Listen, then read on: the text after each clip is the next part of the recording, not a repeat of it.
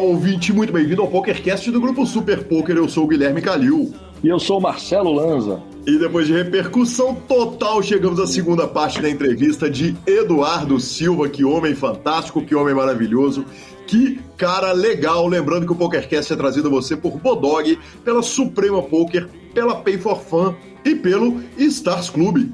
Perguntas, participações, sugestões, promoções e comentários. O nosso e-mail é pokercast.gruposuperpoker.com.br, Instagram e Twitter, arroba Guicalil e arroba Lanzamaia. Nosso telefone é 31 97518 9609 para mandar mensagens no WhatsApp. Temos mensagens de áudio essa semana e também para entrar no nosso fantástico grupo do Telegram que será aberto. Darei mais informações logo à frente. Por favor, me lembre, Marcelo Lanza. Lembro sim, senhor. Bora de notícia então? Vamos embora de notícia, não sem antes falar que a Bodog chegou ao PokerCast, tem bônus, tem novidade e tem 10 milhões de dólares em prêmios todos os meses. Esse é o total de garantido mínimo só nas mesas de poker. Claro que o Bodog tem toda a variedade de jogos, inclusive apostas do BBB e tem o Fair Pay Play Poker, que são as mesas justas, transparentes e seguras. Há 10 anos o Fair Play começou e as mesas são 100% anônimas, vale dizer que também são uma molezinha, corra para o Bodog. Boa! Começando com a notícia, a matéria do The New York Times, intitulada Como a Inteligência Artificial Conquistou o Poker. Perfeito, Lanza, perfeito. Uh, a matéria foi do New York Times, como você disse, o nome dela é Como a Inteligência Artificial Conquistou o Poker, e ela foi escrita por Keith Romer. O Jonathan, meu amigo de Boston, me mandou esse, esse podcast e que dá uma bela facilitada, né? Especialmente quando a matéria é paga e é em dólar. Pô, fato... Moleza, moleza. Resolvido. Resolvido, resolvido. Faz igual o PokerCast, entrega de graça. Bota na mão dos patrocinadores. O, o, jornalista foi ao Super High Roller de 50k. A, a matéria começa com ele indo para o 250k da WSOP uh, citando Seth Davis, Dan Smith, ele cita também Terence Chen, Ben Heath, Doug Polk, enfim, um monte de gente, e ele começa contando que o Seth Davis tem uma ação no torneio e que na hora que termina o dia ele vai para casa dele rodar a mão às duas e meia da manhã num programa, no PioSolver, para ver se o que ele fez estava certo, estava muito certo e se estava errado. Aí ele volta a matéria para os anos 40, lá no começo da teoria dos jogos, e vai contando tanto que o poker é o, o, o jogo perfeito para se aplicar esse tipo de coisa, porque tem informações que não são abertas, um jogo de informações incompletas. Aí ele explica o momento atual dos solvers e como que jogadores como Jason Kuhn vão tentando entender, vão rodando mão nos solvers e tentando entender o que, que o computador está sugerindo e nessa passagem específica com o Jason Kuhn tem um negócio que é muito legal, que ele propõe, fala assim, cara, tentar decorar um solver é mais ou menos você tentar decorar um livro de 10 mil páginas? Aí o Jason Kuhn respondeu, não, é mais ou menos você tentar decorar um livro de 100 mil páginas. Moleza, moleza. Exatamente. É, por fim, é, eu, o, o, artigo ele foi muito responsável na colocação. Claro que ele pode ser usado para o mal, ele pode ser mal entendido, mas eu achei que, tanto na questão dos solvers, quanto com a questão hoje da luta dos sites contra os assistentes de tempo real, né, que seriam computadores que rodam possibilidades ali em tempo real, o artigo fala a respeito dessa possibilidade, explica que os sites lutam contra isso, estão conseguindo desenvolver um bom trabalho. Aí ele fala um pouquinho de swap, né, nesses torneios de 250, 500k, 100k, como é que os jogadores trocam percentuais vai para a questão de, de, de, bolha de torneio gigante, impacto, lado humano, enfim, fica aí a minha recomendação, não chega a ser uma dica cultural, né? Ela é uma dica mais de poker, mas o nome do podcast é The Daily e foi a matéria que saiu na semana passada. Muito legal a matéria, muito legal mesmo. Top. E o nosso queridíssimo Daniel Negriano deu ele, é isso? É isso, cara. É, ele tinha passado um longo e tenebroso inverno, né? O Doug Polk apontou para o fato de que, de que o Daniel Negrano não ganhava há muitos anos. Ele foi lá ganhou, se não me engano, uma, na, na, própria Poker Gold Cup no ano passado. Ele foi lá, cravou o torneio. Vale dizer que ele tinha feito vários vice-campeonatos, mas aí chega o evento número 6, o 25K no Limit Hold'em, e ele crava o evento para 350 mil dólares. Vale lembrar que o Poker Go Cup uh, começou, já começou a ter resultados a partir desse ano, agora, fevereiro, e o evento número 1, um, quem ganhou foi o Daniel Colpois. Evento número 2, Sean Perry. Depois, Jake Daniels, no número 3. Evento número 4, Jeremy Alsmus. Evento número 5, Nick Petrangelo. E hoje, na quinta-feira, estamos gravando, evento número 7. Quem ganhou foi o Ali Imzirovic. Todos esses eventos citados foram de No Limit Holding.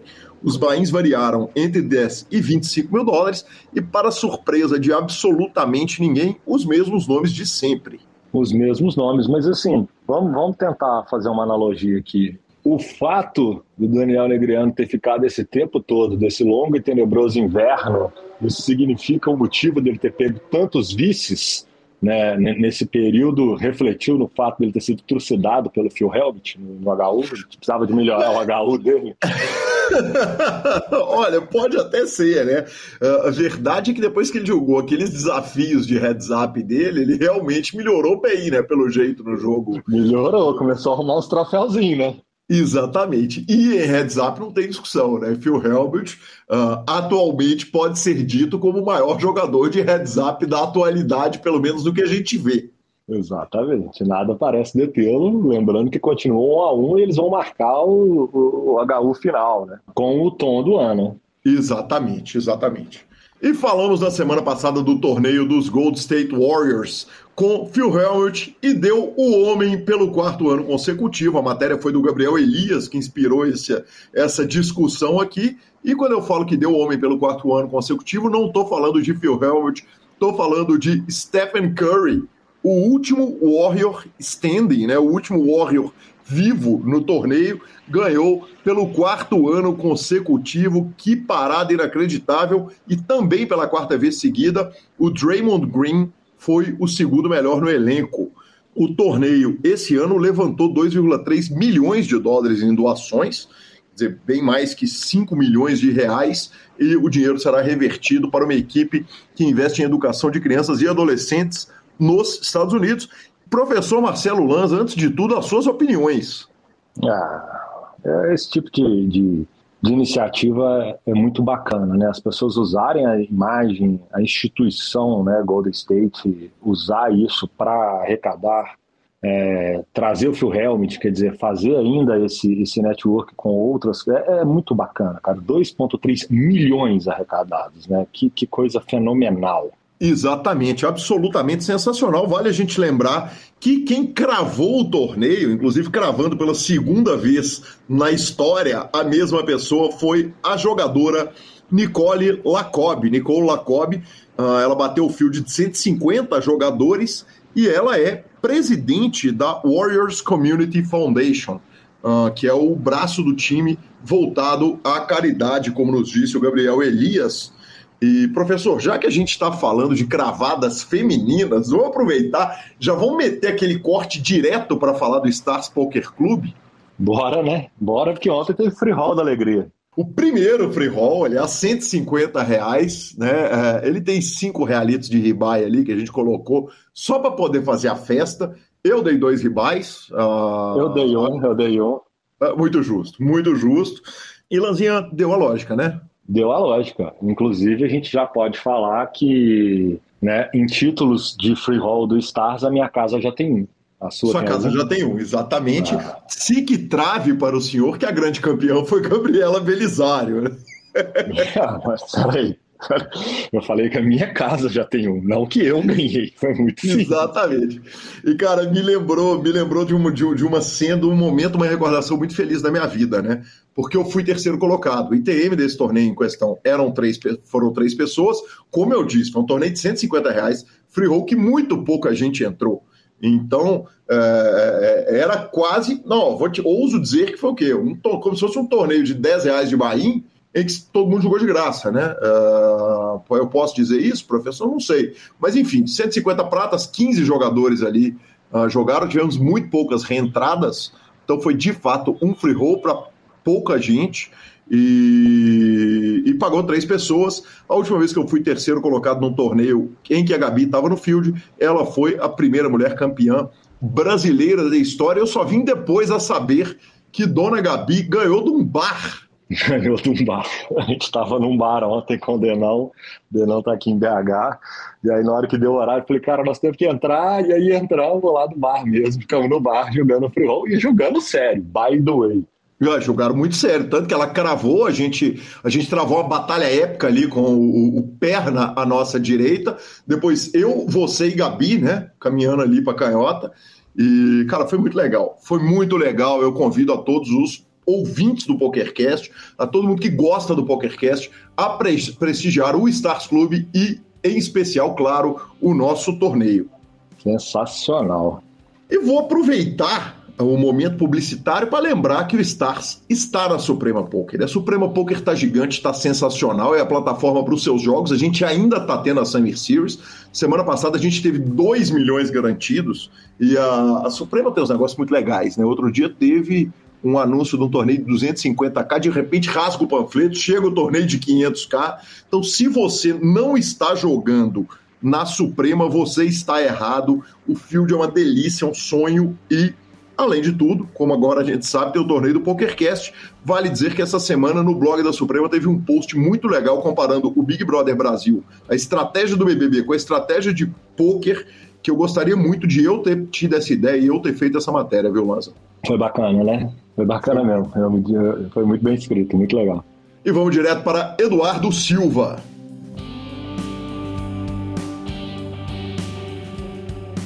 E aí você tá no auge da moral, quer dizer, forrado, obviamente. Uhum. Tá tranquilo e, e, resolve o seguinte: vou, vou pegar, eu vou clicar um botão aqui de 125 é. mil reais, o dólar devia estar tá a 5. Eu acho que eu vou dar um clique aqui que vai me custar 125 mil reais e vou ver o que, é que dá no torneio. Ou então, é, não tinha passado pela minha cabeça jogar esse torneio. Até porque tipo, foi tudo muito rápido, né? Eu comecei a série imaginando que eu ia jogar até 1K, um outro 2K. Depois de uma semana de série, eu já tava jogando 10K e, e pensando em jogar o 25K. Dudu, deixa eu te perguntar uma coisa. É, você falou o seguinte, e aí de repente eu saí do time e precisei aprender a controlar bankroll. Como é que foi esse aprendizado? Eu, nós vamos voltar, porque agora a gente está num ponto que é maravilhoso. Uhum. O auge da entrevista, que é o 25K, nós vamos falar dele, mas, mas esse aprendizado do eu vou fazer o meu, meu próprio controle de bankroll, ele foi macio, ele sempre foi responsável Ou e então, tranquilo? Uma coisa que eu aprendi no time, assim, foi seleção de torneio. Assim, eu aprendi isso muito no BTB. Tipo, os caras são muito bons nisso, selecionar torneios. Então, tipo, eu aprendi a, a ver quais torneios que eram bons para mim mesmo. Quais torneios que eu tinha ROI e, tipo, eu tenho uma coisa muito pessoal no meu jogo, que, tipo, eu não jogo torneio que eu acho que eu tenho ROI muito baixo. Então, tipo, tem vários torneios, por exemplo, um Casper... Ontem eu tava jogando, tinha um Casper Tuesday no PS, que eu não joguei, porque eu acho que é um torneio que tem ROI muito baixo. Tem uns torneios que eu tenho, eu posso jogar, eu não, não jogo se eu acho que eu tenho ROI muito baixo. Então, tipo, eu meio que aprendi um pouco disso, que e só isso controla muita variância, né? Porque meio que...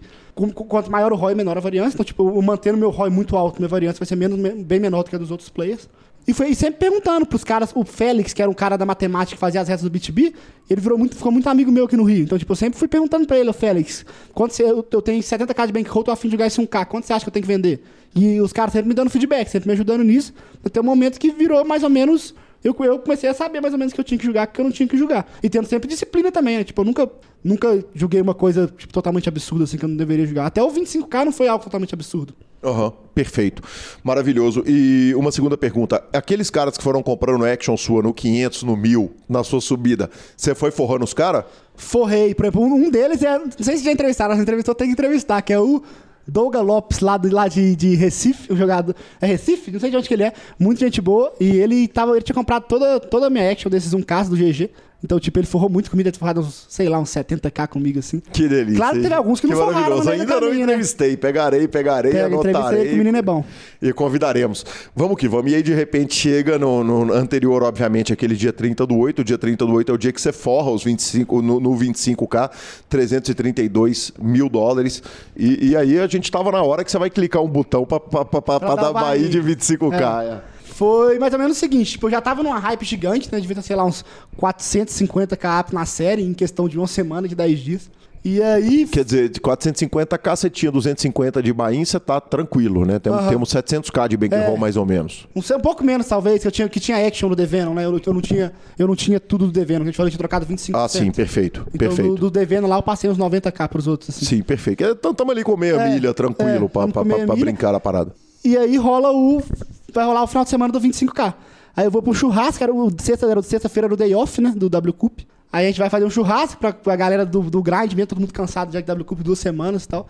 Vamos fazer um churrasco. Aí lá a galera começa a beber, trocar ideia e surge esse assunto, né? Eu acho, não sei se foi o Cunha que surgiu com esse assunto, quem que foi. Ô, Dudu, e o 25k esse domingo aí? Eu falei, mas o que, que tem o 25k? O que, que tem?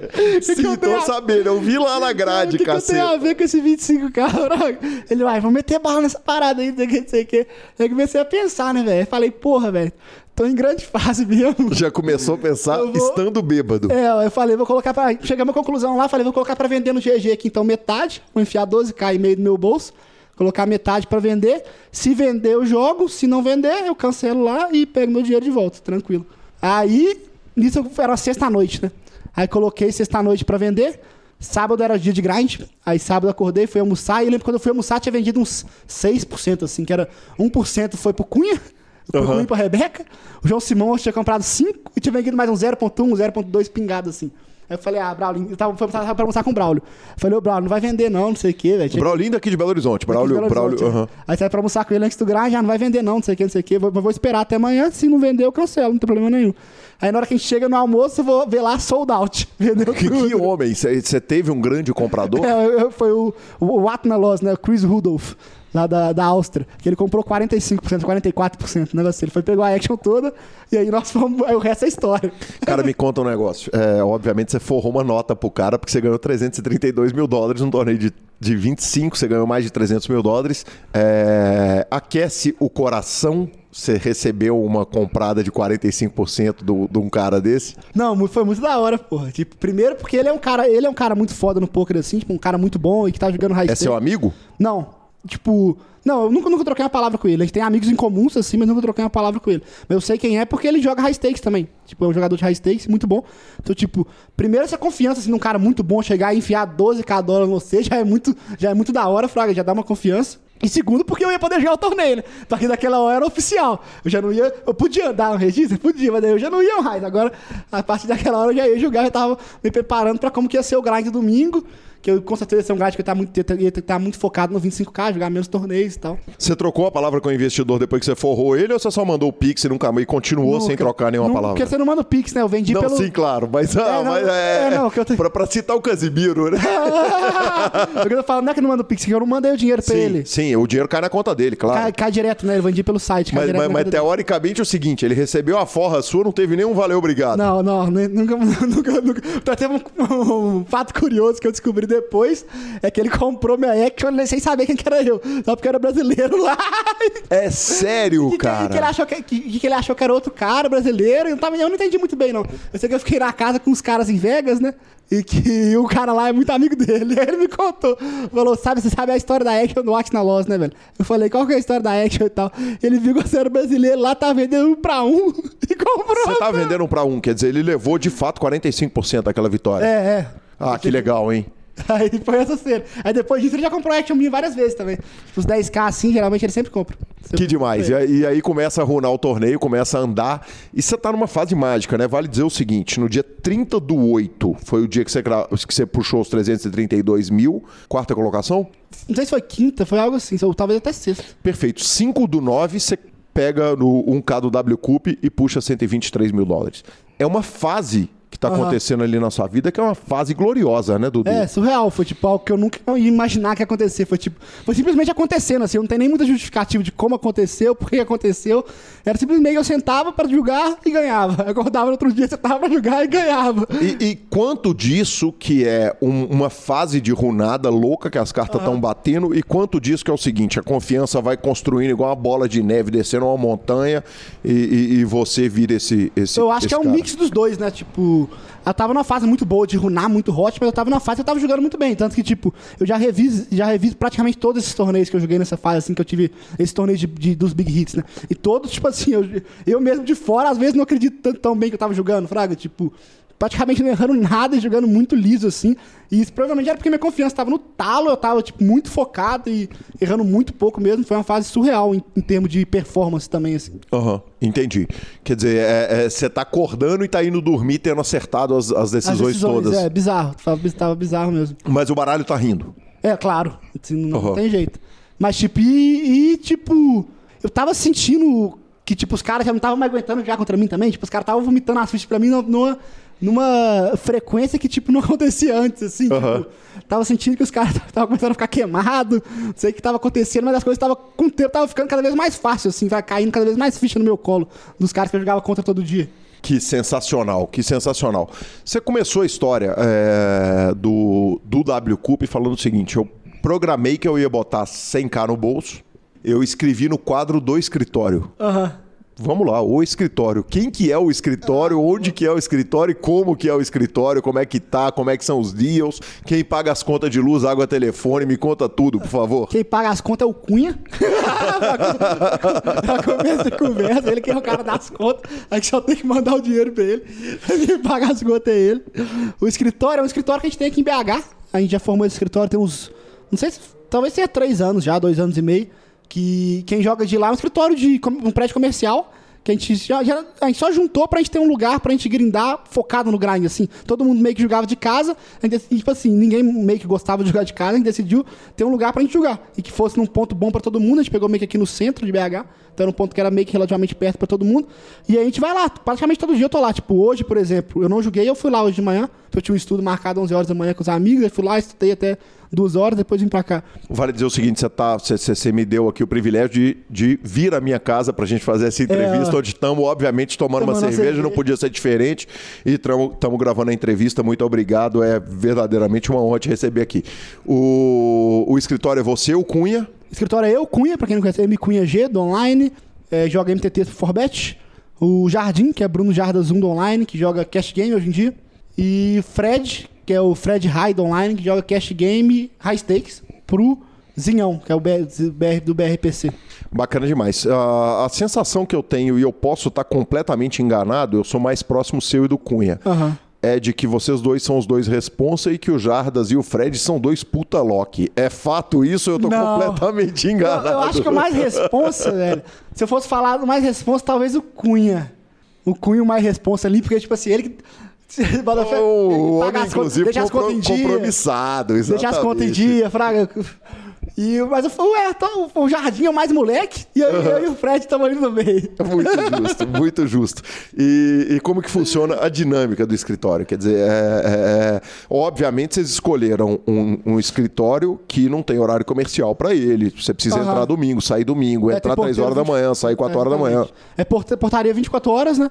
Então a gente pode entrar e sair com o porteiro a hora que a gente, a hora que a gente quiser. E é basicamente então, prédio comercial. Então é até bom pra gente, porque o horário que a gente trabalha é meio que. ah, Muitas vezes é um horário não comercial, né? Então, tipo, várias vezes a gente tá sozinho no prédio ali. Então, tipo. Pode gritar à É, vontade, domingo, pode por exemplo, eu vou jogar domingo. Só tem eu no meu andar domingo. Vez ou outra vai ter alguém ali. pra- Às vezes os caras fazem alguma con- confraternização domingo no escritório e tal, mas raridade. Basicamente, domingo quando a gente vai lá é só a gente. Então, tipo, basicamente tô sozinho no prédio ali. E quantas internets vocês têm lá no, no- no- no- na sala? Ou tem duas internets? Tem, é, tem uns 5 dias, dois dias. Acho que, não sei se é uma internet ou se é duas internets. Porque faz sentido ter mais de uma internet, é, é né? fácil, mas a Porque gente é uma conta moleque de- a ponto de não ter duas internets. Porque, dois, porque, peraí, 2.4G e 5G é o seguinte, É caiu internet, uma, é. caiu as duas, É, uma exatamente. internet, então. Só tem uma. Só tem uma. Mas a parada é que hoje em dia a internet de celular segura também, né? Tipo, se cai a internet da sala, eu tô na, minha- na hora, vou pra minha do celular e ela segura qualquer coisa. Bacana demais. E quantas vezes vocês forram, um tá forrando, um tá arrumando uma nota, o resto do escritório, em vez de ir embora, falar, "Ah, nem fudendo que eu vou embora, eu vou ficar aqui torcendo Ah, não, a maioria Dudu." das vezes. Tipo, por exemplo, dessa época que a gente tava falando, que foi a época do mês de setembro, pô, os caras ficavam lá até o final comigo todas as vezes, né? Então era sempre comemorar junto e tal, era sempre muito da hora. Convidados são aceitos, quer dizer, eventualmente o Cunha leva a Rebeca Aham. pra grindar de lá, você leva Aham. algum amigo? Demais, claro, claro. Tipo, tem quatro setups lá de grindar, né? Quatro, quatro- nós quatro temos daquela mesa Genius Desk que sobe com monitor e tal. Então, tipo, e tem uma mesinha de canto lá. Então, tipo, se tiver nós quatro e quiser ir mais um, é de boa, mas ele não vai ficar tão confortável. Mas, tipo, grande maioria dos dias não vai os quatro. Tipo, alguém não vai. Por exemplo, o Fred, toda sexta, sábado, geralmente ele não vai. Então, tipo, sempre tem alguns dias que alguém não vai. Então, aí, quando alguém não vai, geralmente o Braulio vai muito lá. o- o- tem muita gente que vai lá. Quando- principalmente quando falta alguém, porque aí pode jogar do setup do cara que é mais confortável. Ah, sim. Então joga-se um do computador do outro. No computador não, né? Do- Da mesa e no monitor. Da mesa. No Ah, sim. computador não. Já teve algum questionamento, porque tá todo mundo jogando no MP. Já, já houve Não, algum questionamento ou chegou num ponto que os caras já identificam por. Não, nunca. O que eu descobri tem pouco tempo que eu não sabia era que, tipo, por exemplo, esses dias o Fred tava jogando cash, aí eu queria entrar na mesa dele só pra dar, só pra dar uma zoada nele, né? Aí na hora que eu cliquei lá pra entrar, deu que eu não podia jogar na mesma, mesma mesa que ele. Eu nem sabia que não podia. Mas daí apareceu que eu não podia. Eu, era Jar- não sei se era o Jardim ou o Fred, eu queria entrar na mesa de um dos dois lá pra, pra dar uma zoada e eu não podia. Bacana demais. Dudu, ainda da entrevista do Toque Poker Bar, que você e o Pedro Paulo deram lá para Alberto Magno, você fala o seguinte, cara, no começo da minha carreira eu nunca precisei de psicólogo e até um pouco para frente eu queria que você falasse um pouco a respeito do seu trabalho mental para o jogo, porque evidentemente quem tá dando tiro de, de 25k, qualquer coisa faz diferença ou eu tô enganado, não faz tanta diferença assim entre, entre dar um bain de 5k e um de 25? Ah, não, eu acho que faz diferença assim, tipo. É, eu sempre tive a cabeça boa, assim, pra, em relação a- ao que o poker precisa, assim, sabe? Que é, tipo, lidar bem com a derrota, eu sempre lidei muito bem, tipo, ter muito foco durante o grind. É, Eu sempre tive, sei lá, meio que esse privilégio de, de ser, ser muito bom nessa parte, assim, Fraga. Eu acho que, tipo, o, o Fred, o Fred Rai fala, que é alguns meninos lá do escritório, fala, fala isso comigo também, que ele acha que um diferencial meu bizarro pra outros players é a constância, Fraga, porque eu tô sempre no mesmo, no mesmo nível, assim, sabe? Eu erro muito pouco, tô sempre numa constância de jogo. E que, tipo, eu não sou aquele cara que quando eu ganho um flip eu comemoro, e nem sou aquele cara que quando eu perco a mão eu falo um A, fraga. Então, tipo, e querendo ou não, o tanto que você comemora é proporcional ao tanto que você vai ficar mal na hora que você perder, né? Então, tipo, eu sou esse cara que, tipo, eu ganhei e eu não, tipo, não me iludo, eu, não- eu sou muito de boa com isso. Eu simplesmente acho quero ser melhor todo dia, assim, e jogar o melhor que eu posso. Isso é que eu posso fazer. Tirando isso, não tem nada que eu possa fazer, mais ou menos isso. Que é curioso, né, Dudu? Porque essa característica que você tá falando é uma característica um pouco nórdica, né, cara? A gente enxerga o finlandês e o norueguês uns caras mais frios, Aham. que são menos tristes na derrota e menos felizes na vitória. Mas não tem um cara que pode ser mais brasileiro que você, né, velho? O cara da festa, do abraço, do rolê, que gosta da galera e tal, não sei o quê. É, Mas é bizarro, você muito- acha que você tem isso compartimentado? Quer dizer, uma a emoção para pro rolê, pra balada, pra amizade estar numa gaveta a emoção pro poker estar em outra? Ou pode ser que no poker eu sempre aprendi, assim, a meio que deixar minhas emoções de lado. Não é nem deixar as emoções de lado, eu, tipo, sempre aprendi a, a controlar elas, assim, de um jeito que não me atrapalha. Mas, tipo, eu sempre tive isso comigo, assim, sempre fui muito, muito tranquilo, assim. Quem me vê jogar, eu lembro o Marcelo Card Player, quando eu fui fiz FT do devendo, ele foi lá no escritório me filmar. Ele toda hora falava pra mim, velho, eu tô mil vezes mais nervoso que eu sei, que você tava de boa ali, tipo, na hora que foi GG, GG, acontece, tipo assim, feliz que- por tudo que rolou e bala. Foi GG, mas o senhor deu entrevista e foi pra loucura e ficou quatro dias, né? É, é, não, lógico. loucura na cachaça, Lógico. invariavelmente, né? É, não, comemorar sempre falando du- durante, durante o jogo, tipo, não sou aquele cara que, tipo, deixa a emoção muito me levar de jeito nenhum. Maravilhoso, maravilhoso. É, Dudu, competitividade e ambição. É, como é que você lida com essas, com, com essas duas características? Quer dizer, você era um cara competitivo, moleque. Quando você era o tenista, você falou o seguinte: eu era um menino tenista, eu era o, o bom dos ruins. Ou então, sempre fui muito competitivo. Desde a época do tênis também eu já era muito competitivo, mas eu não, eu não era muito bom, mas eu era muito competitivo. E sempre, sempre trouxe muito isso da minha vida, assim, de, de competição, de gostar, de gostar disso daí, tipo. E quando eu vi no poker, é, no poker, querendo ou não, a competição é muito comigo mesmo, às vezes também, Fraga. Tipo, eu querer evoluir, querer ser melhor um pouco a cada- dia. Porque, tipo, eu sei que o field vai evoluir também, então a minha missão é meio que evoluir num ritmo mais rápido que ele, simplesmente isso. E você pensa em fim de carreira? Quer dizer, você olha para um momento que você vai ter construído tanto que você fala, ah, e de repente nesse momento aqui eu paro e, e, e tá de boa? Ou então, não. Assim, eu acho que vai ter fim, mas eu não penso nisso, sabe? Tipo, eu nunca parei pra pensar, tipo, quando que vai ter fim e tal, mas eu imagino que sim, que vai ter fim uma hora. Que, tipo, eu não acho que eu vou estar, sei lá, daqui 15 anos, clicando no botão e grindando Sunday Million. Acho que não. Mas não tem como saber, né? Tipo, eu meio que. Eu não tento, eu não gosto muito de programar esse treino no futuro, eu meio que deixo ir acontecendo mesmo. Tipo, se for pra daqui 10 anos eu tá grindando, eu vou estar grindando. Se for pra daqui 10 anos eu tá fazendo outras coisas. Tipo, hoje em dia eu basicamente grindo. E tem- eu tô com, com um time agora também, né? Com- não um time, os cavalos agora também. Que também tomam um, um bocado do meu tempo. E que eu tô me dedicando muito esse ano. Como que funciona a cavalaria do Dudu? É a pergunta que nós vamos fazer depois que você contar o caso do que o Olívio Big Fat participou aqui da nossa pauta e falou: manda o Dudu contar o caso do Vintage. O mais legal é que quando eu entrevistei o Big Fat, eu te liguei e você falou: manda o Big Fat contar o caso do Vintage. Aí aquele Loki, eu liguei pra ele, ele virou e falou: manda o Dudu contar o caso do Vintage. Agora eu quero ouvir o caso do Vintage pelas suas palavras. Contar? Ah, ah, ah, é, você que sabe, você que sabe. Se você quiser contar, ele vai ao ar. Cara, olha, quem não tá aqui nessa sala tá perdendo a alegria de Eduardo. Eu do mano. Acho que dá pra contar, mano. Maravilhoso, maravilhoso. Então, ouviremos o caso do Vintage agora pela história do senhor Eduardo, Já Eduardo pediram, Silva. já que pediram pra contar o caso do Vintage, nós vamos contar, né? O caso do Vintage foi tipo: eu fui pra Floripa ano passado, né? Passar, sei lá, um mês em Floripa lá na casa do Fett. Aí o Fett tava com uma namoradinha na época, né?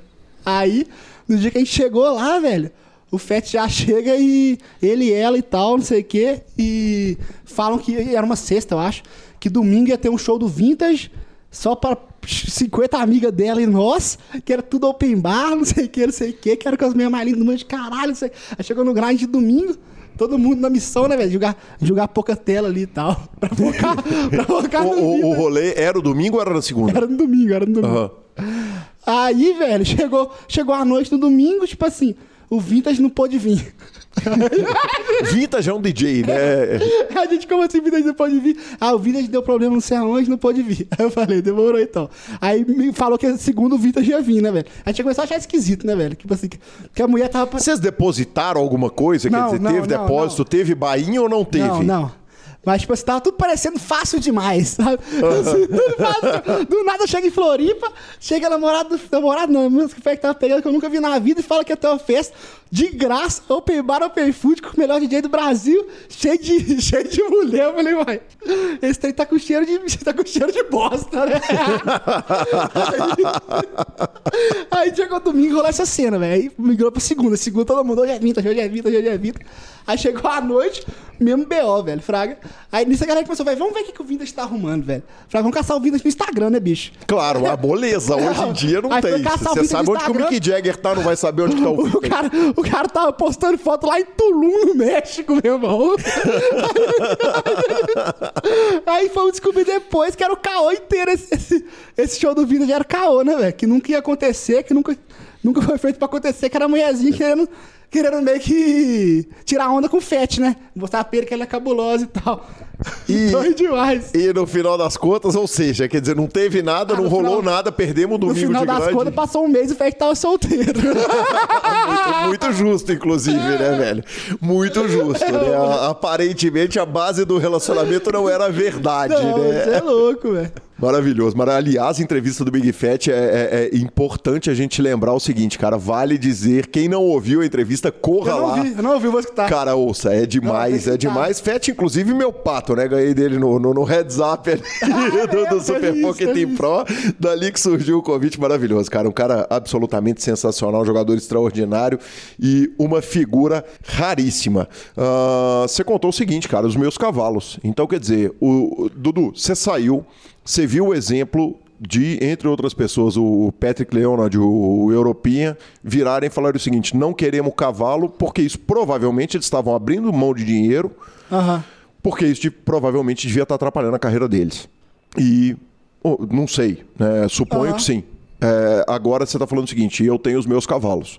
Me conta qual que é o projeto e afeta o quanto que isso afeta na sua carreira e, e- e- desvia o foco de você ter, atingir os maiores stakes do mundo. Tá, então como é que começou isso? É, chegou no. Depois que eu tive essas forras todas do W Cup, meio que me bateu um sentimento assim de tipo. Trabalhei os últimos seis anos pra chegar até aqui, cheguei, e agora? Assim, assim, o que, que, que, que que tem mais agora, Fraga? Aí. Qu- Quando você olha o seu bankroll com 300k, de repente ele tá com 500, você olha pra ele quer jogar pra 700, 1 milhão, 1 milhão e meio, ou chega num ponto que Ah, não, claro. Tipo assim, eu não penso 100% no dia, mas eu quero, tipo assim, eu penso em, tipo, ter mais conforto pra jogar os marins mais caros, Fraga. Aham. Tipo, mais ou menos isso. entendi. Aí nisso tipo, surgiu um pouco de falta de motivação, assim, pra jogar, quando acabou esse, esse tanto de resultado, assim. Tanto que, tipo, o último, o último domingo de W Cup, que era o domingo do Main Event, eu não joguei. Que era domingo que tava Cara, isso todo é mundo surreal, o né? inteiro pra jogar, eu não joguei. Então, porque eu não tava motivado pra jogar, tipo, meio que já tava, sei lá, já tinha ganhado muito e, tipo, não, não queria mais estar lá batalhando, jogando, não sei o que explicar julgar, se você, se você tiver, pra usar uma expressão chula, se você tiver meia bomba pra julgar, não vai julgar. Porque se você der um tiro no main event, é sem chance. Ou então, é, não, não acho que se eu tiver meia bomba é sem chance, não, de jeito nenhum, mas é, é que eu não tava com vontade de jogar, faltando vontade mesmo, não era faltando, tipo, é, faltando vontade, faltando motivação pra jogar. Tipo, meio que Entendi. não tava, não tava me vendo na frente do computador grindando naquele dia. Então, e foi que, tipo, eu nunca esperava que isso fosse acontecer comigo na minha vida, no dia do main event W Cup, que todo mundo sonha em jogar. E aí, tipo, eu fui pensar, tipo, em algumas outras coisas pra fazer e tal, e surgiu a primeira oportunidade, que foi o Antero, que é tipo um amigão meu aqui de BH, que tava saindo do time e ele joga meio que Baveria de Bar em 10, 15, assim. E que eu falei, velho, tipo, vai ser uma parada doida pra mim, assim, querer, tipo, pegar um cara de jogar de bar em barato e ver se eu consigo ensinar ele, fazer ele jogar mid stakes, fazer ele jogar high stakes. Tipo, foi um desafio que na primeira instância falou, vou, vou pegar. Falei, tipo, não- financeiramente, não vai mudar nada pra mim, tipo, porque ele tá jogando de bar em barato, ele ganhando ou perdendo, não vai mudar muita coisa no início. O Antero era dealer aqui em Belo É. Horizonte. E pode ser que no futuro, ele, se ele continuar, se ele começar a subir, eu vou ter muito fruto. E, porra, ia ajudar um amigo meu, Fraga. Acho que o maior ponto, assim, foi ajudar, foi ajudar ele, que era, que era um amigão meu que eu queria ver bem. Que era um cara honesto e tal, que eu sabia das características dele. Grinder. E aí eu peguei ele, fiquei um, um pouco. E, tipo, quando eu peguei ele, eu já tava de conversa com o Pedro Paulo, que foi o meu segundo, foi o meu segundo cara que eu escolhi também. Que tá na entrevista, na sua outra entrevista. É, que ele já joga um pouco mais caro, joga uma Verde Bar em 60, assim, que já é um pouco mais caro. E tava jogando Forbet na época, mas estavam querendo, querendo, não é que querendo sair, mas tipo, viu no, no, no meu projeto, assim, de ter um contato direto com o cara que tá jogando high stakes, um projeto melhor. Aí saiu do Forbet, conversou com os caras lá, saiu tudo tranquilo e veio jogar pra mim. Jogar uma Bar em 60, 70. Aí começou esses dois. E a minha ideia era, tipo, fazer o Antero, conseguir ir do low micro stakes pro um cara bom de mid stakes e fazer o Pedrinho, que era um cara bom de mid stakes, começar a dar os tiros no high stakes. E começar a se dar bem no high stakes. E aí começamos, deve ter uns, uns seis meses assim. Não tem nem isso tudo, não. Uns quatro meses. Só os dois. Só os dois. Aí minha, na minha cabeça, tipo, os dois estavam muito bom. Pra eu pegar um cara novo, assim, tinha que ser um cara que ia meio que chegar pra somar muito, assim. Porque, tipo, eu não queria. Meio que, eu não quero ter um time, focar minha vida em ter time, de jeito nenhum. Mas eu, eu queria, tipo assim, que fosse, fosse um cara pra somar muito. Pra, que soma até com os meus próprios estudos. Tipo, tem que estudar pra dar aula pra eles. E tem uns caras que jogam a Verde Bar em caro, estudando comigo, me faz evoluir também. E aí surgiu a oportunidade do Galo China. Agora que jogava pro Forbeck, saiu pra jogar por conta e agora veio jogar pra mim. Que é um cara que, porra, ele já joga high stakes, já é muito bom de high stakes, então, tipo, é um cara que além de ser um cara que quer é um snap call, assim, pra mim, em termo financeiro. É um cara que, tipo, é um cara que vai ganhar ali 80, 100k por ano. Um PGV, assim, esperado. Sim. É um cara que, tipo, pô, é muito inteligente, muito bom de jogo e, tipo, tô evoluindo muito com ele. Com ele, com o Pedrinho, tipo, os, os dois e com o Antero também. Até com o Antero, tipo, que joga muito mais barato que eu. Eu aprendo muitas coisas, tipo, da forma que ele vê o jogo, assim, fraga. Então, tipo, é, é muito da hora, assim. E ah, então você monta o time agora, são dois jogadores, na realidade. Quanto da Três sua se- jogadores. Três jogadores. Quanto da sua semana você entrega pra eles? Quantas horas? Ou então, é. Uma, uma aula por semana, né? De, de umas duas horas, que deve durar duas horas e pouco, que a gente faz toda sexta.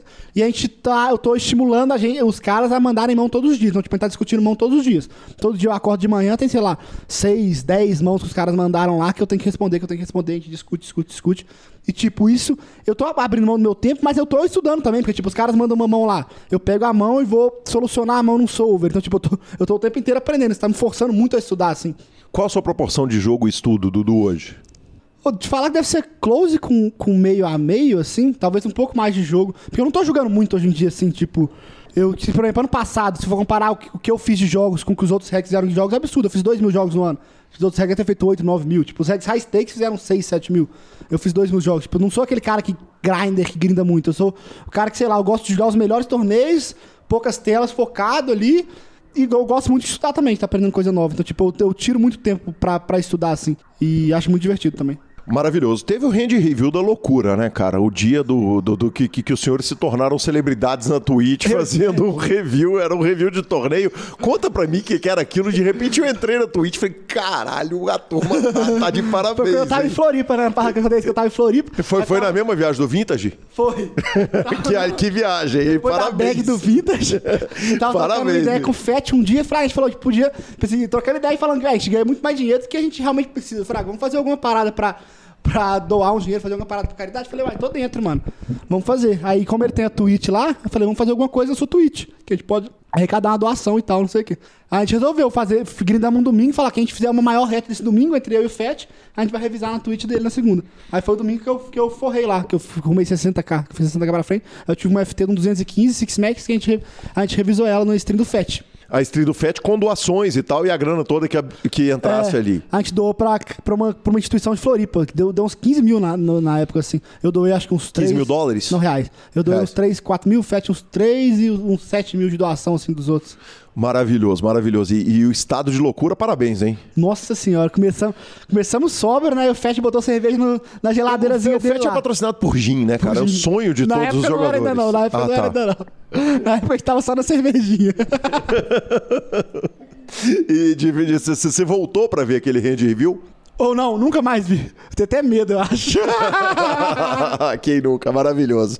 Dudu, a tá caminhando para a nossa reta final, mas a gente não vai terminar isso aqui sem você contar as suas aventuras em Vegas, né? Você Porra, foi agora para Vegas. Falamos de Vegas. Exatamente. E, e, cara, é, é, foi uma viagem. Foi a primeira vez para Vegas? Foi, primeira vez pra Vegas. Teve 14 dias, né? Claro. Aham, fiquei 14 dias aqui na Costa Rica, sozinho. Já foi. Por, por, que, por que a Costa Rica e por que sozinho? Porque de, vagabundo pra passar 14 dias com você de quarentena antes da Covid, aí vale lembrar, porque nem todo mundo vai estar ouvindo em época de Covid. Pra quem tá ouvindo anos pra frente e, e não vai lembrar o Posteridade. seguinte, exatamente. É, para entrar nos Estados Unidos, o Brasil tava de fronteiras fechadas, diretas. Então, México, Costa Rica, alguns países estavam com a fronteira aberta e o jogador brasileiro teve que passar 14 dias. O Dudu foi um deles, mas foram dezenas de jogadores e só abriu para os dois últimos dias de main event. Foi por isso. E aí eu volto na pergunta: por que a Costa Rica e por que sozinho? Ou então, é, na real, eu já tinha desistido de Vegas, assim, logo depois do W Cup, que eu te falei, acabou o W Cup, eu tava um pouco meio que pensando o que eu ia fazer, tipo assim, que eu tava meio que sem tesão de grindar e tal, não sei o quê. E aí eu ia ter uma festa logo depois do W Cup, que sempre tem, que é de um time aqui de Minas, Celit, que é um pessoal de Formiga. Aí eu sou muito amigo do dono, do Carlinhos, dos jogadores todos. Aí eles me chamaram pra ir pra lá pra Formiga pra essa festa. Aí eu fui lá, aí chegando lá, os meninos começaram a falar muito comigo de Vegas e tal, que eu deveria, que eu deveria ir, não sei o quê, que, tipo, tava numa fase muito boa, blá, blá, blá, blá. E nisso era, tipo, duas, era duas semanas, já tinha começado até o Sirius, talvez. Você tem que frequentar mais festa, né, velho? Porque numa festa eles te convenceram a jogar 25k, você arrumou uma Aí nota, no outro na convenceram outra a te convenceram a ir pra Vegas. Aí chegou, os meninos começaram a falar, não, vamos pra Vegas, vamos pra Vegas. Eu falei, ué, eu vou pra Vegas então.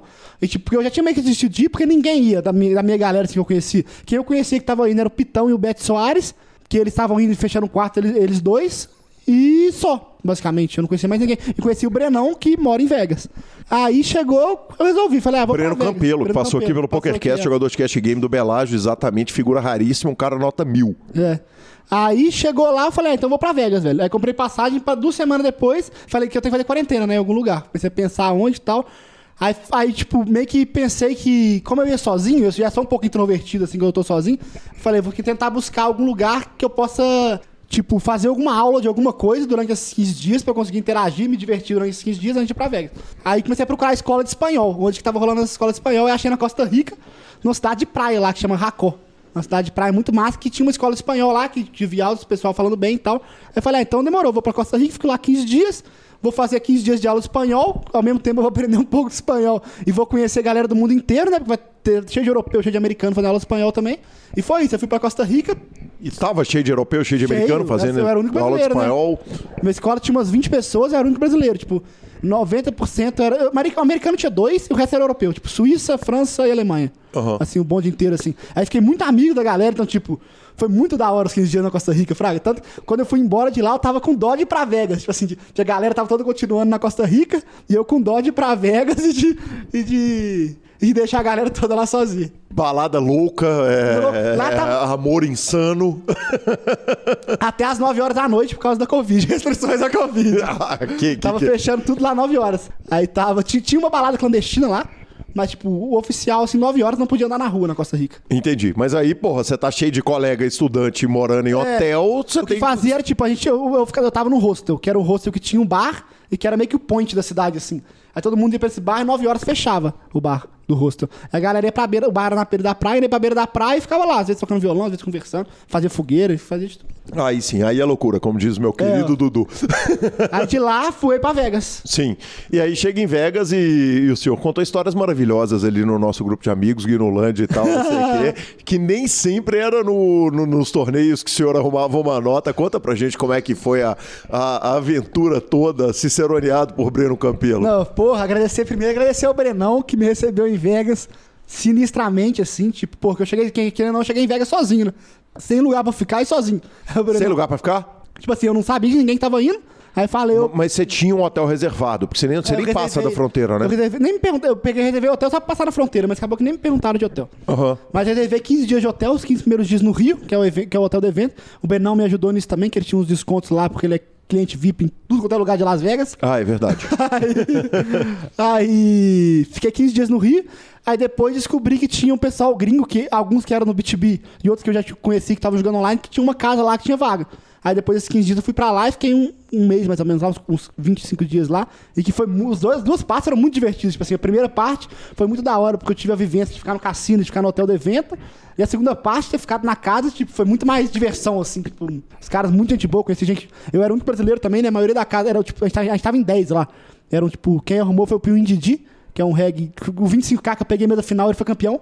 Ah, que demais. O hein? 25K. Que demais. Tomou falinha ainda. E. Ele que te eliminou? Não. Ele é grego, aí tava ele, mais uns três gregos. Tipo, povo de tudo quanto é canto, velho. E eu era, eu, era, eu era brasileiro lá no meio do bolo, assim. E aí foi divertido demais. E, e conta pra mim do jogo de Vegas, porque tivemos aventuras lá em mesa de cassino, em mesa de cash e afins. Por favor, ouvinte do PokerCast quer saber absolutamente tudo o que aconteceu naquela viagem. Tivemos aventura, tivemos aventura tanto no. A ma- maior aventura foi a da, da aventura da roleta, né? A aventura da roleta Por tem que ser favor, contada. por favor. Torneio lá em Vegas, pra mim, não foi muito bom. Na real, tipo, torneio eu perdi uns 20, 25k, eu acho, MTT.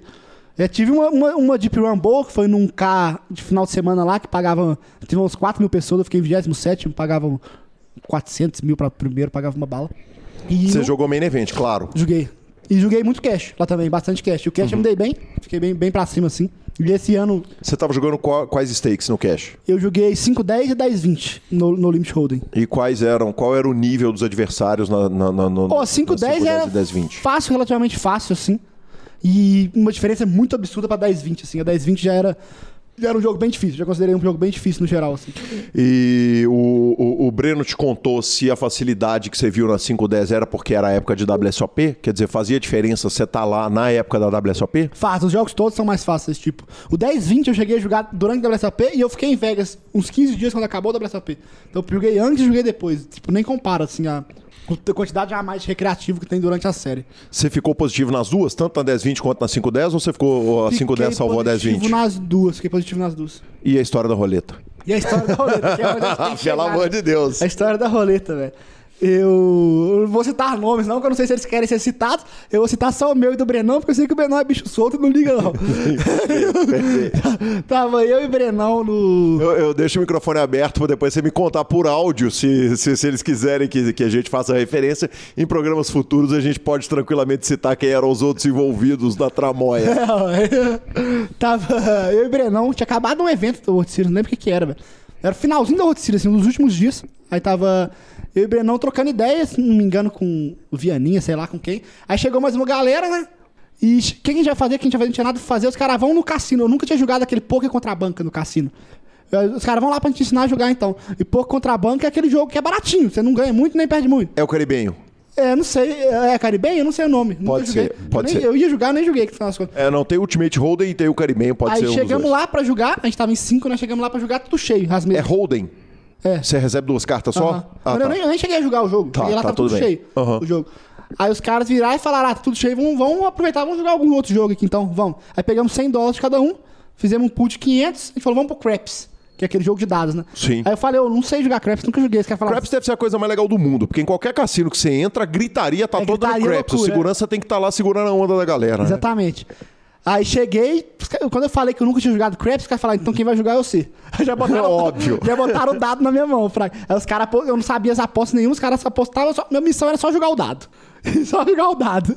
Eu não sabia nem que eu tinha que torcer pro dado às vezes, eu tinha que jogar. Aí eu vi os caras comemorando, eu comemorava. Aí começamos no Craps, velho. Aí me passaram o dado pra jogar o dado, né? Aí o Craps, o que que pega? Você joga dois dados. Então o menor número que pode cair é 2 e o maior número é 12. E.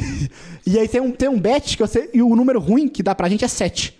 Que é, o, que é o número mais, que mais maior porcentagem tem que sair. né? Qualquer número que cai no primeiro dado, tem um número no segundo dado que dá 7. Então um sexto das vezes dá 7. E tem um, a gente foi fazendo vários bets. Um dos bets que a gente fez era que, que eu ia jogar. to- acertar todos os números de 2 a 12 antes de acertar o 7. Esse Sim. bet valia 100, pagava 150 pra um. Aí eu acertei. Todos os números estavam certos. Você acertou todos os Todos os números números antes de o 7. É. Aham. Que Acertei conta aí esse. também. Mano, que homem acertando, maravilhoso. foi- eu joguei dado umas 20, umas 20, 25 vezes seguidas sem bater 7. Tipo, uma gritaria louca, não? louca, que é uma coisa surreal. Aí foi uma hora pra um 7. Aí pegou, recolheu o dinheiro que tinha lá, vamos contar, vamos ver quanto que a gente tem aqui. Eu tinha 4 mil. Vocês tinham começado com 500. 500, 100 dólares de cada, tinha 4 mil. Sim.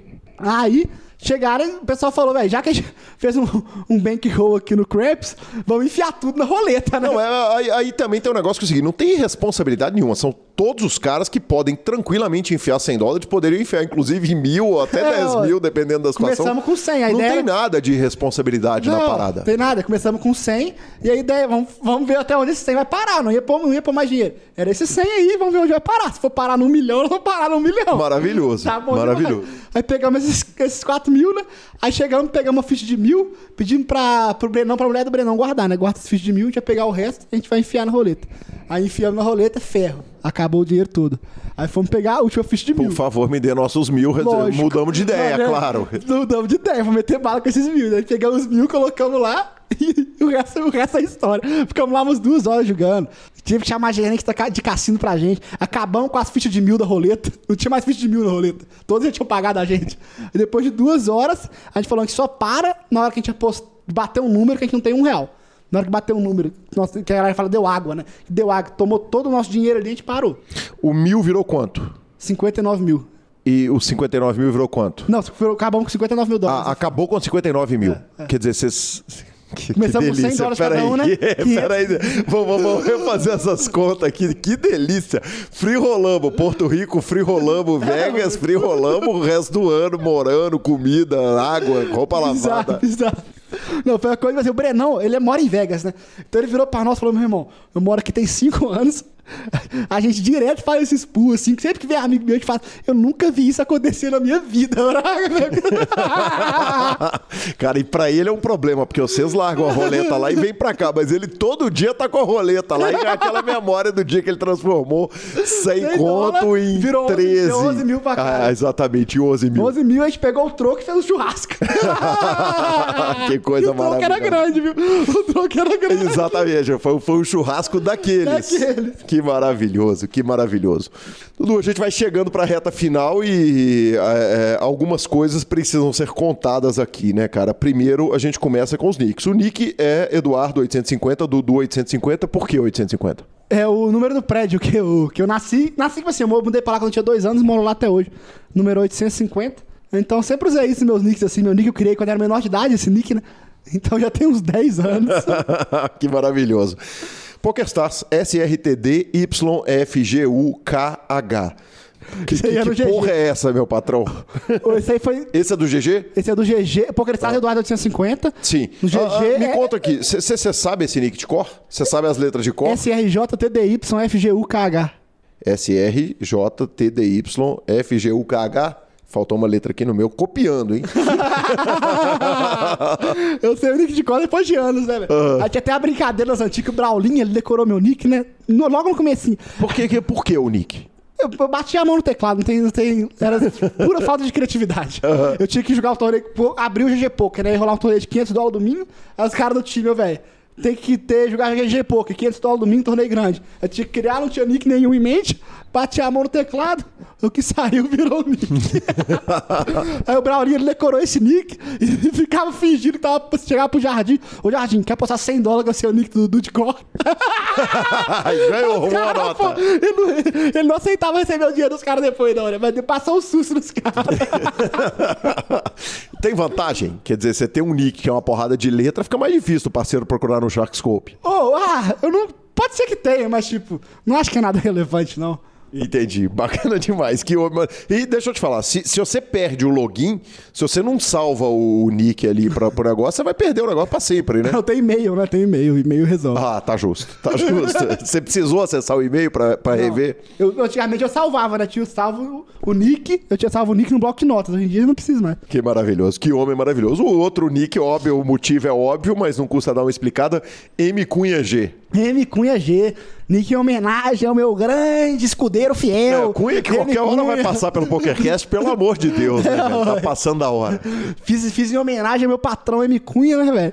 Aí acabou que tem, tem o maior big hit da minha vida sob a alcunha de M. Cunha G. Maravilhoso. Alguém achou que era o Cunha que tinha arrumado Achou, essa nota? Cunha, o Cunha falou que o NASA deu parabéns pra ele. Lá no Corvette, deu parabéns pro Cunha. O Nasa, então, se o Nasa deu parabéns, ele achou que ele tinha forrado uma nota. Aí, aí, pra, pra dar uma fortalecida no Cunha, eu falei, ô Cunha, esse mês aqui eu ganhei devendo no seu nick. Qualquer rolê que eu tiver que estiver comigo, você não paga um real. Muito, ju muito justo. É o mínimo, né? Tá É- comigo na rua durante esse mês aí, você tá de graça, papai. É, é o mínimo, né? Olha, olha que foi um mês, acho que foi pouco, Foi o mês que ele pegou Covid, então eu economizei um dinheiro aí. olha a conta desse Eduardo, pelo amor de Deus. Que homem maravilhoso. E aí, por último, a gente vai encerrar a entrevista com você, com o senhor que tá vestido com a camisa que é meio rosa, né? Do, Camisa do BTB. Do BTB, exatamente. Ah, o Power Ranger rosa, você explicou pro Alan lá na live do, do- do- do- no Torcida Super Poker, mas o ouvinte do PokerCast quer entender o porquê do Power Ranger rosa. A, pa- a parada é que a galera imagina que seja alguma coisa mais forte, mas não tem sentido nenhum. É simplesmente uma loucura. Só que, eu, porque eu, sei lá, sete anos atrás eu tinha pegado uma série muito, de muito ferro e meu avatar, se não me engano, era o Isildur. Você lembra do Isildur? Sim, claro. Então, aí eu falei, pô, esse Isildur aqui tá só feio. eu vou tirar esse Isildur. Aí eu acho que foi o Cunha até na época, velho. Falou zoando assim, põe um Power Ranger, velho. Aí eu fui pro Power Ranger rosa dando um soquinho assim. Aí começou a dar certo, dar certo, dar certo. Eu nunca mais tirei Power Ranger rosa. Você tem expedição, Dudu? Não, não. Que mais o Power Ranger fica. Power Ranger fica. muito, muito sensacional. Dudu, cara, que prazer, que sensacional te receber aqui pra contar essa história inteira de coração aberto. Um amigo querido que a vida me deu, cara, uma grande satisfação que tenho é, de te receber aqui no PokerCast. Que história maravilhosa, muito obrigado. Ô, tamo junto demais, Calil. Foi bom demais, é divertido pra caramba. Espero que eu tenha trazido alguma coisa legal pra galera que tá de casa e que vai assistir também. E é isso aí, sempre que quiser, tamo nas áreas. Maravilhoso, maravilhoso. Que tenha sido a primeira de muitas, né? Que venha a próxima com bracelete, a próxima com main event, W Cup e com cravada de 25, de 100, de 500k. E finalmente, quando você cravar o Androp, vamos receber mais uma vez. Vamos demais, tamo sempre aqui, ué. Aí sim, valeu demais, Dudu. Valeu, Calil, tamo junto. Valeu, galera. Marcelo Lanza, que homem e que aventuras. Ah, que homem, né? O que falar de Dudu Cabeça? Exatamente, cara. É, é um cara sensacional, né? Um cara que mora nos nossos corações. E fico feliz demais de finalmente tê-lo trazido ao PokerCast. E tá aí um que eu tenho certeza que vai ter muita história para contar e vai poder voltar muitas vezes. Sempre, sempre, né? A casa está aberta para o Cabeça. Exatamente. Bora de redes sociais? Vamos, mas não sem antes falar da Pay for Fun. A Pay for Fun, além de ser a melhor solução do universo para resolver seu problema de manda dinheiro para cá, manda dinheiro para lá, cara, uma moleza, uma facilidade para botar dinheiro no site. Hoje eu quis, eh, essa semana eu quis fazer uma aposta do BBB. Fui lá em segundos eu estava depositado, em segundos eu já estava apostando. Acabou que tinha caído as odds, eu acabei não apostando nada. Aí, óbvio, vai senta na roleta, perde 50. Normal. Mas a Pay for Fun acaba de fechar três sensacionais ações, ações de patrocínio para a temporada 2022. Gabriel Casagrande e Thiago Camilo passam a ser embaixadores da Pay for Fun na Stock Car e o Christian Mosiman é representante da Pay for Fun no kart. Legal demais, parabéns, parabéns à Pay for Fun, que além de ter a melhor solução, e essa eu falo porque eu uso, além de ter a melhor solução para métodos de pagamento, tem também esse monte de ação super legal. Boa. Agora nós vamos de rede? Agora nós vamos de rede, Lanzinha. E começamos que rufem os tambores. Breaking news? Breaking news, Marcelo Lanza Maia. E achamos uma solução, Lanzinha. Como você sabe, mantivemos o grupo do Telegram fechado para evitar aquele monte de robô, spam, mas agora nós achamos uma solução e a partir da semana que vem o grupão do Telegram vai ser aberto. Vai ter, obviamente, um testezinho para entrar ali, para que as pessoas não saiam clicando aleatoriamente e tal, não ter bot, não ter essas coisas, mas eu achei uma solução e vamos abrir e vamos multiplicar o grupão do Telegram. Ah, então é para isso que o senhor criou aquele grupo lá, que, que eu tô, que você me colocou lá com. Ah, rapaz, não estava entendendo nada. Tem que fazer testes, né, professor? Eu tô lá sendo usado como teste, tipo um rato de laboratório, não estava entendendo nada. Maravilhoso. Maravilhoso, maravilhoso. Então vamos que vamos. E julgamos, patrão? Julgamos, julgamos sim, professor. Julguei e fui surrado, cara. Resolvi levar Leonardo cansado pro home game da minha família. Ele chegou lá, né, cara? O Léo tem a conta mais podre do Brasil, né? E eu descobri que alastra também para quem tá em volta dele, porque eu tava ali a, na, jogando com ele na minha canhota e acertaram todas as brocas do dia e ele pôde presenciar eu ser surrado no meu jogo de família. É, triste, foi um triste dia para o Guilherme Calil um triste dia para Guilherme Calil e não tem como não, não contar a história, né? Eu acho que é sempre justo a gente vir aqui chorar paradas no ouvido do nosso ouvinte. Mas é o que sobra no final das contas, né? Exatamente. Ou é, tro ou é troféu ou é história para contar. ou um ou outro. o famoso não perde tudo. E temos áudio, vovô? Temos áudio. Gustavo Fonteles mandou áudio pelo lugar errado. Mandou áudio pelo Telegram. Eu falo que é para mandar áudio no WhatsApp para eu poder encaminhar para o Rodolfo, mas não tem problema. Eu ligo o Telegram e dou play no microfone. Vamos que vamos. Fala, mestre Calil. Cara, acabei de ouvir a nova edição do PokerCast. Muito legal a entrevista. E sempre muito da hora ouvir você e o Lanza. E teve um negócio que me chamou muita atenção, que foi seu agradecimento pro Vinícius Carano, porque ele disse que se empolgou a jogar pôquer aí ouvindo o Supercast. Não vim caçar o agradecimento, muito pelo contrário, vim agradecer você e o Lanza, porque eu e meus amigos passamos por uma parecida. Nós começamos a jogar pôquer aqui no Maranhão por volta de 2008, como a gente diz aqui, tudo era mato, mas deixamos de jogar ali em 2010, 2011 quando foi em 2019, eu assisti um Super Poker e não vou nem lembrar qual foi agora, por acaso, estava começando a, mexer aqui no Spotify e, e querendo ver sobre pod, podcasts para me ouvir enquanto dirigia. E eu gosto, gostava de poker, apesar de jogar há muito tempo, e acabei encontrando vocês aqui. E aí a gente começou um, um home gamezinho. Fomos prejudicados pela pandemia em 2020 mas aí no meio do ano passado, cara, voltamos com tudo. Hoje a gente tem um home game massa, com 10 amigos, compramos mesa personalizada, ficha personalizada e o escambau. Agora, não só eu, mas como todo mundo acompanha toda semana o Super Cash e o, Super, o Poker Cash do Super Poker. E é muito show, cara, viu? Vou dizer que é, é um negócio bem da hora acompanhar vocês, acompanhar as notícias de poker lá no site da Super Poker. Então, um abração aí pra vocês, cara. Sensacional, corrigiu a tempo, hein? O, o Gustavo. Maravilhoso, hein, cara? É, aos 49 ali, aos 49 ele meteu, opa, opa, um PokerCast. Cara, que carinho, que demais. Foi legal demais. Carinho que também quem manifestou foi o Henrique Custódio, o Mr. Polak, que estava lá na live do Alan ontem de madrugada. Eu estava fazendo a pauta do programa de hoje, terminando de dar aquele último tapa. É o arroba chama que elas vêm na Twitch, cara. E o Henrique uh, contou que estava maratonando, fez assim, é, é, mandou aquele carinho durante a transmissão ali do Alan. Então, muito obrigado, Alan, que inclusive é o próximo entrevistado do PokerCast. Tivemos também o Ricardo Mikai, que jogou a mega sessão, ele tirou print do Hold'em Manager dele, ou Poker Tracker, não sei.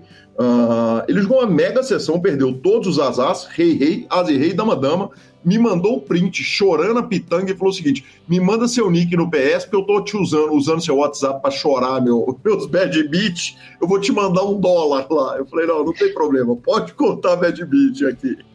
Tem um nome isso, né? Tem nome, qual que é o nome? Variância.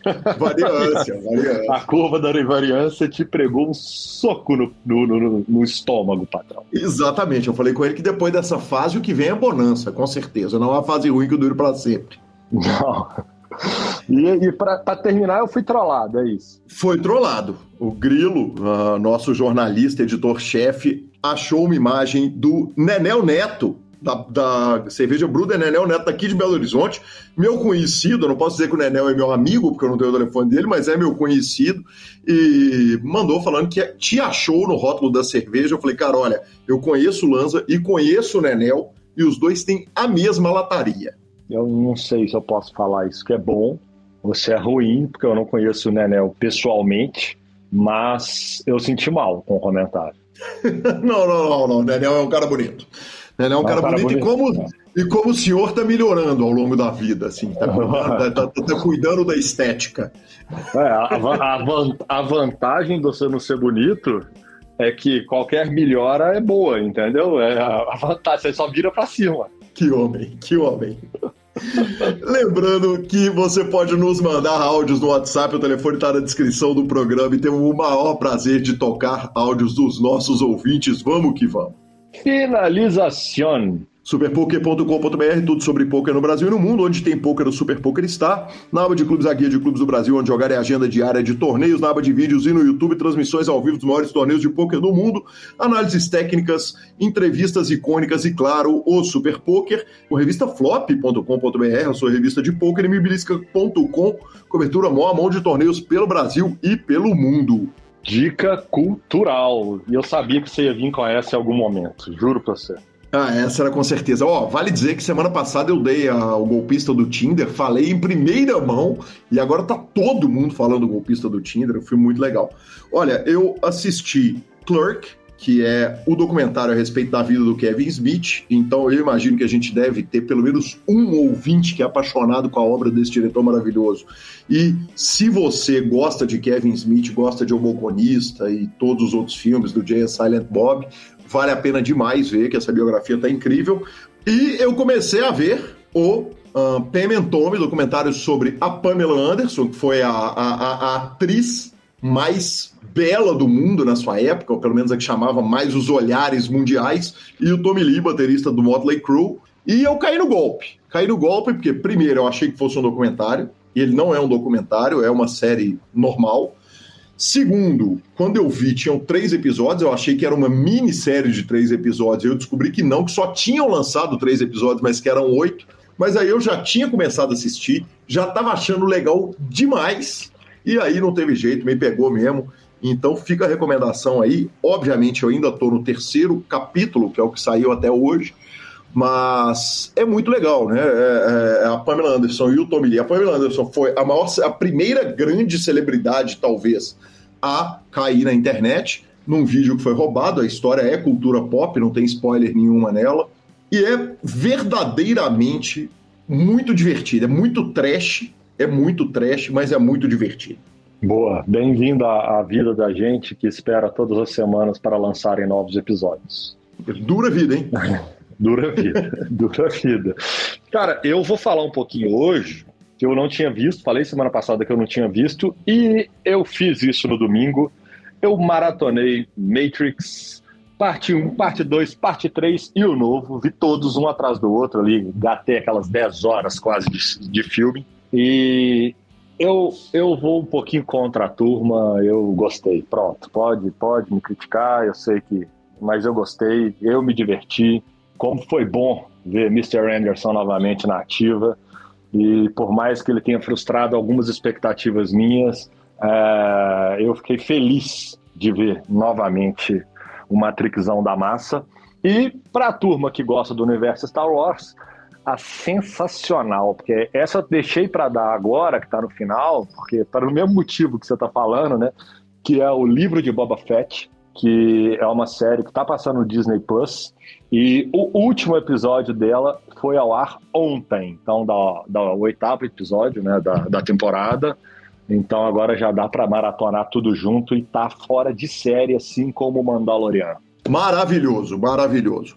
Nossos Instagrams e Twitter são arroba Guicalil e arroba Lanzamaia. Lembrando que o PokerCast é trazido a você semanalmente por Bodog, pelo Stars Club, pela Pay for Fun e pela Suprema Poker. Toda vez que você joga ou usa o serviço de um dos nossos patrocinadores, você está ajudando o PokerCast a durar para sempre. Estamos disponíveis no Spotify, Deezer, YouTube, Amazon Music e Podcast Players. Nos indique, nos dê cinco estrelas e a edição é do fantástico Rodolfo Vidal. Um grande abraço a todos e até a próxima semana. Valeu!